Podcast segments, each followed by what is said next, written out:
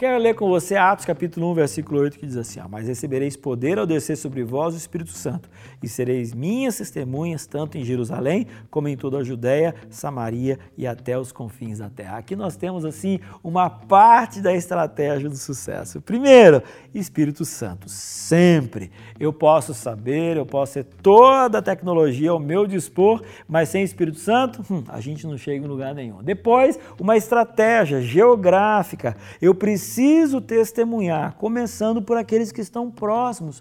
Próximos da onde? Vamos lá, da igreja. Já percebeu como normalmente os membros de uma igreja não são aqueles que moram perto da igreja?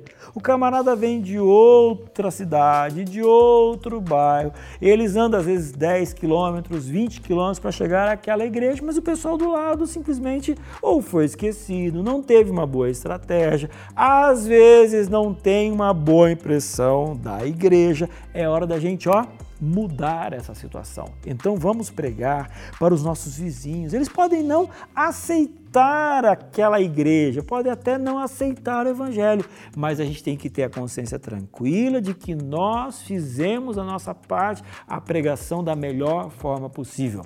E aí, tem gente preocupada com a África, quando o vizinho de porta do seu apartamento ainda não sabe nem que você é cristão.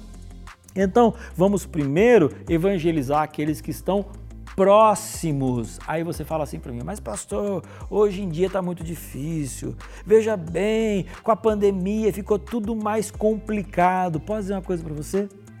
Quanto mais difícil fica a pregação, parece que mais longe abençoado nós que somos os mensageiros somos. Por quê? Pregação não é sobre o seu poder, mas tem a ver com o poder de Deus. Quando a gente olha para a igreja sendo perseguida, foi exatamente no meio da perseguição que a igreja mais cresceu.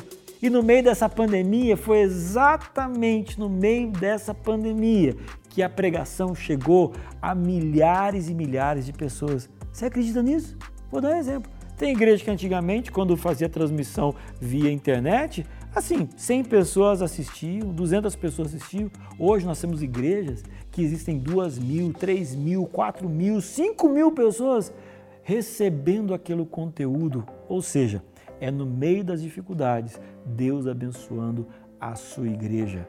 Então, vamos lá, vamos estar disponíveis para o Senhor fazer grandes milagres através de nós.